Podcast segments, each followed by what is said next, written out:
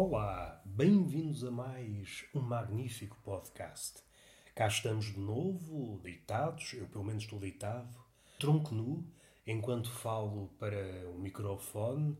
O quarto está escuro, não quero que o quarto aqueça. Lá fora, segundo ouvi dizer, há um verão a acontecer e cá dentro estou a tentar criar um habitat propício para a vida humana.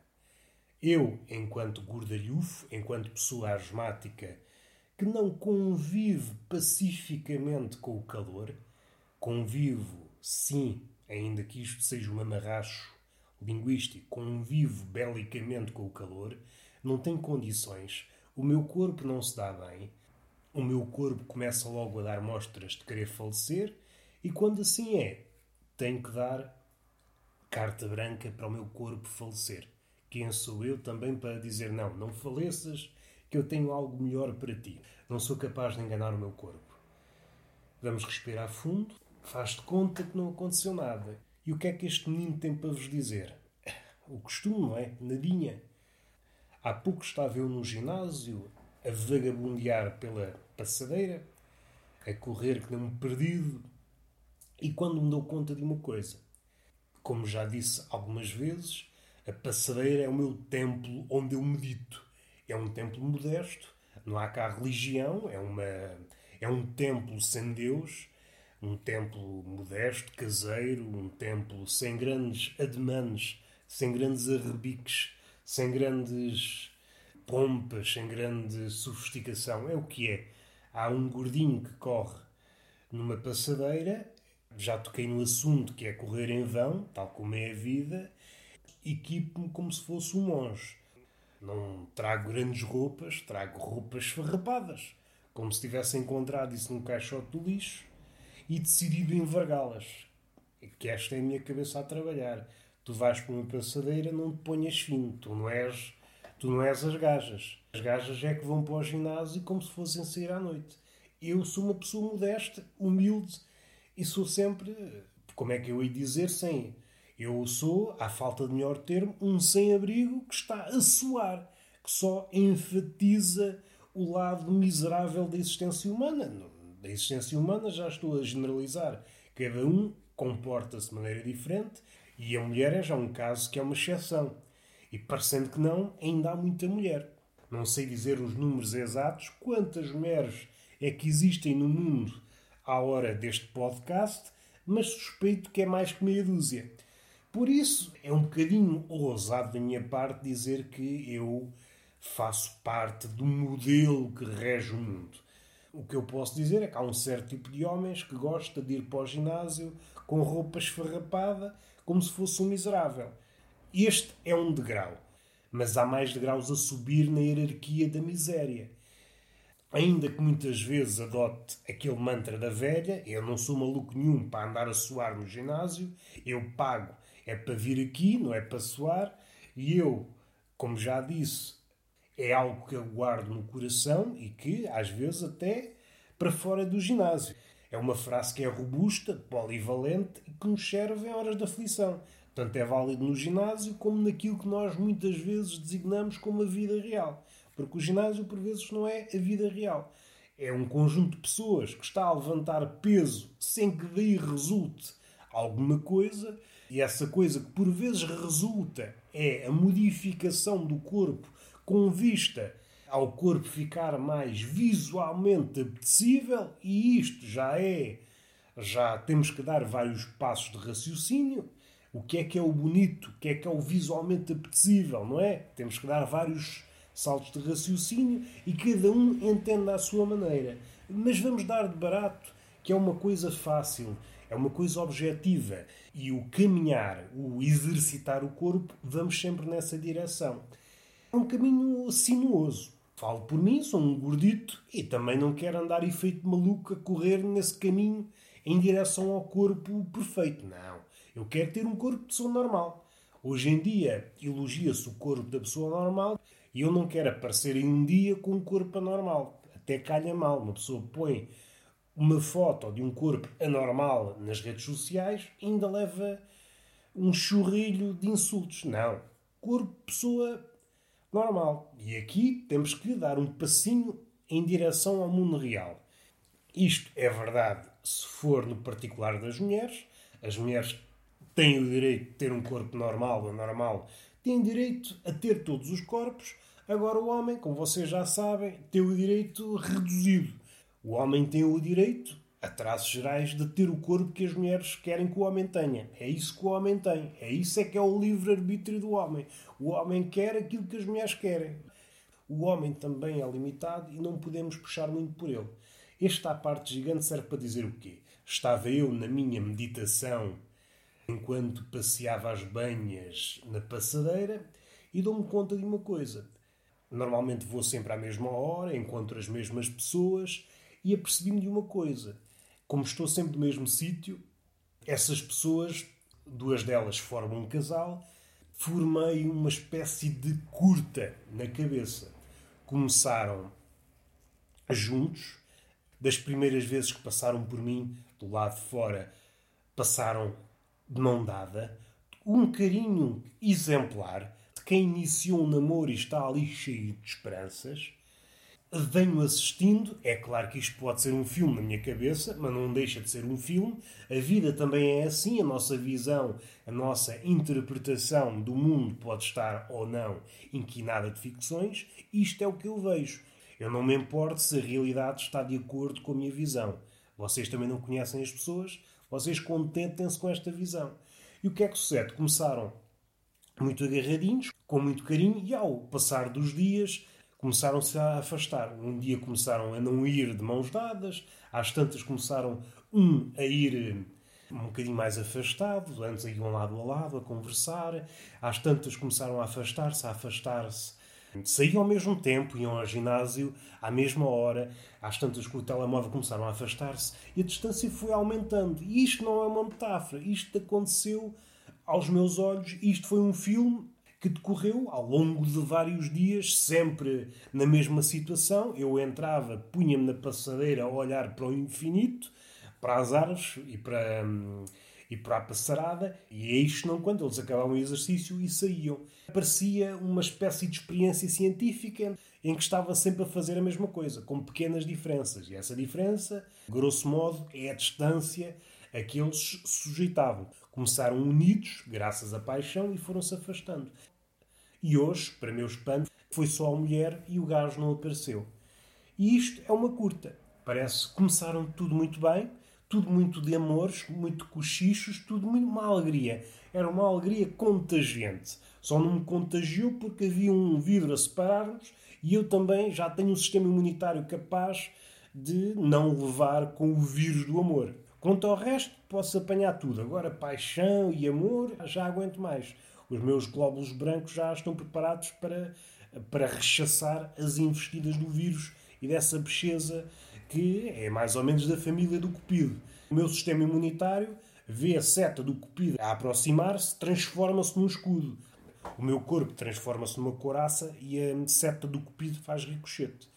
E é este o filme. Se isto está de acordo com a realidade, se o rapaz não pôde ir hoje por alguma razão, não sei. Ao longo dos dias houve um afastamento gradual e até que terminou com esta separação a mulher sozinha e o rapaz foi à vida dele. E isto é um filme de vida. Será isso que aconteceu? Não faço ideia, mas é o filme que eu gravei na minha vida. Se faz favor, sou um cineasta, sou um realizador independente, posso fazer o meu filme só assim.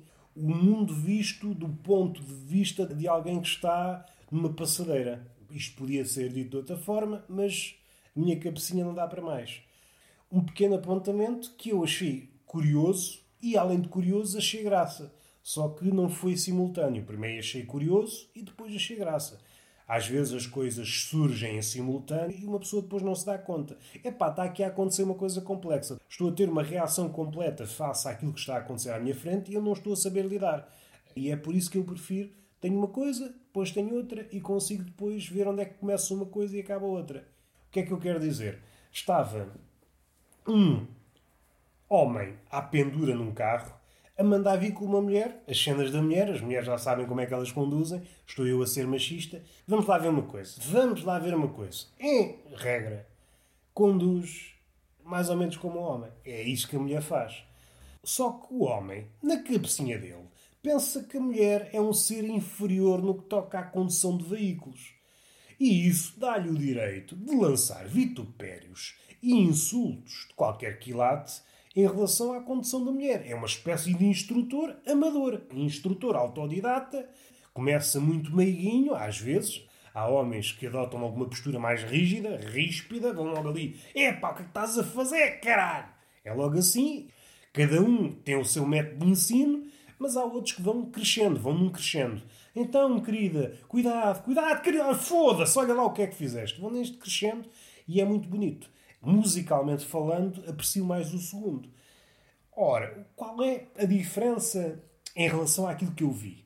O que eu estou aqui a comentar não é nada diferente. Eu estou a pensar do ponto de vista do observador, mas do ponto de vista do ator, se calhar cada um de nós, em algum lugar, em alguma situação, este rapaz, o rapaz que dá indicações porque pensa que é abençoado pelo dote da condução. Pensa que é uma espécie de piloto de Fórmula 1 injustiçado. E por isso, quando está à pendura, e se do outro lado estiver uma mulher a conduzir, sente-se no direito de vexar a mulher de qualquer maneira. Se for assim, nada contra. Mas o que é que aconteceu? Não foi isso. O quadro que eu acabei de pintar é algo recorrente e que vai continuar a acontecer porque o homem, o homem tem que se sentir superior a alguma coisa. Estão-lhe a retirar tudo e agora tiram-lhe também a condição. Só o que faltava. Se tem alguma relação com a realidade, é pá, não sei. A condição tem muito que se lhe diga. O homem até pode ser que, em teoria, conduza melhor do que a mulher, mas depois temos que pensar o que é que nós queremos dizer quando dizemos conduzir melhor. Porque aqui há um fator que complica a equação, que é a confiança. O que me parece, ainda que atualmente a coisa possa ter mudado, é que o homem tem mais confiança a conduzir que a mulher. E no que é que isso traduz? Os acidentes, quando são causados pelo homem, normalmente são muito mais graves do que aqueles que são causados pela mulher. A mulher é mais nos arranhões e o homem é um carro virado do avesso, um carro capotado milhares de vezes até à destruição final e quem sabe sem vida. O homem sai de casa para comprar seis papos secos e quando sabe está a conversar com uma equipa de desencarceramento. A mulher é mais complicado, a mulher é mais cuidadosa, ainda que, vou salientar, esta é uma visão um bocadinho mais antiga, a visão atual. O que me parece é que não há grande diferença no capítulo da confiança. Ainda assim, haverá talvez que o homem está mais propenso à basófia. A mulher não tem necessidade de mostrar persporrência na estrada, não tem. Tem outras arenas para, para brilhar. A mulher não precisa da estrada. O homem, o homem tem poucos sítios onde brilhar. E isto aqui, o homem, a velocidade, o tamanho do carro, tem algo que ver, sei lá, é complexos de inferioridade. Seja o tamanho do pirilau, seja o carro que conduz, seja o tamanho do peixe. E isto parece que é tudo a mesma coisa. Aquela ideia de que o pescador exagera sempre no tamanho do peixe pescado, a ideia de que o homem exagera sempre no tamanho do pirilau, aquela ideia de que o homem exagera sempre nas suas façanhas de automobilista. É pelo menos um certo grupo de homens. E isto tem tudo que ver. É um complexo de inferioridade e é uma arena em que o homem se sente, vá, protegido. Voltando atrás, o que eu quero dizer, o episódio consistiu no seguinte. O homem estava a mandar os seus bitites à mulher, que a mulher não percebia nada, mas há aqui um detalhe. Há aqui um detalhe que intensifica a coisa. O homem que estava a dar bitites não tem carta de condução. Epá, e eu, sabendo disso, fiquei, mas o que é que é isto? Deu-me vontade de ir bater na porta do pendura, dizer ao homem, baixe lá o vidro. E ele baixava, mas que é que vem ser isto? Mas que merda é que vem ser esta? Então, mas você, você está a mandar bitites à sua mulher e você não conduz, você não tem carta, você sabe lá o que é um carro. Acha bonito? Acha bonito fazer com que a sua mulher se enerve. A mulher já deixou o carro ir abaixo duas vezes porque se enervou. E você sabe lá o que é uma manete de mudanças, sabe lá o que é um volante, sabe lá fazer o ponto de embreagem e está para aí a mandar bitites. cale-se, você não tem vergonha. Saia do carro e deixe-me entrar, que eu é que sei insultar como deve ser. E as coisas assim faziam-se de uma forma mais adulta, mais civilizada. É que é preciso ter um mínimo. Eu já não digo, eu já não digo insulto à mulher enquanto conduz. Isso ainda é como ao outro. Agora, pelo menos tenha a carta, pelo menos conduza, não é? Senão às tantas é só um machismo sem fundamento. E isso entristece-me. Eu que tenho a carta não sou diferente desse homem sem carta, porque nós estamos a insultar as mulheres da mesma forma. É pá, assim não me diferencia e fico já aborrecido. A partir de hoje já não insulto ninguém. Nem mulheres, nem pessoas. Nem mulheres, nem pessoas. É mesmo isto que saiu. Nem mulheres, nem pessoas. nem mulheres, nem pessoas. Ai, caraças. Sim, desta esfera de comédia, o mundo está cheio. Estamos a chegar a um nível em que a estupidez é tanta eh, devia haver um fiscal, um fiscal que nos chamasse à razão. Você, desculpe lá, mas você ultrapassou o limite da razoabilidade e você não está capaz para conviver na sociedade. Não estou a dizer que você é maluco, mas também não estou a dizer que não. Você é estúpido como uma porta. Faça o favor de ir para a escola aprender a raciocinar, que assim não é nada. Então você está a mandar habitats à sua mulher e você não conduz, não sabe nada. Então, mas que é isto? Então, mas que é isto? Acabou o futebol, você tem que embirrar com alguma coisa, escolheu a mulher. É pá, veja lá, dique-se ao Berlindo ou apanhar couves, sei lá, dique-se qualquer coisa. Fazia falta.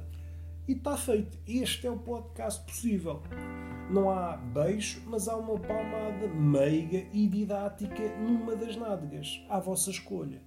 Até à próxima!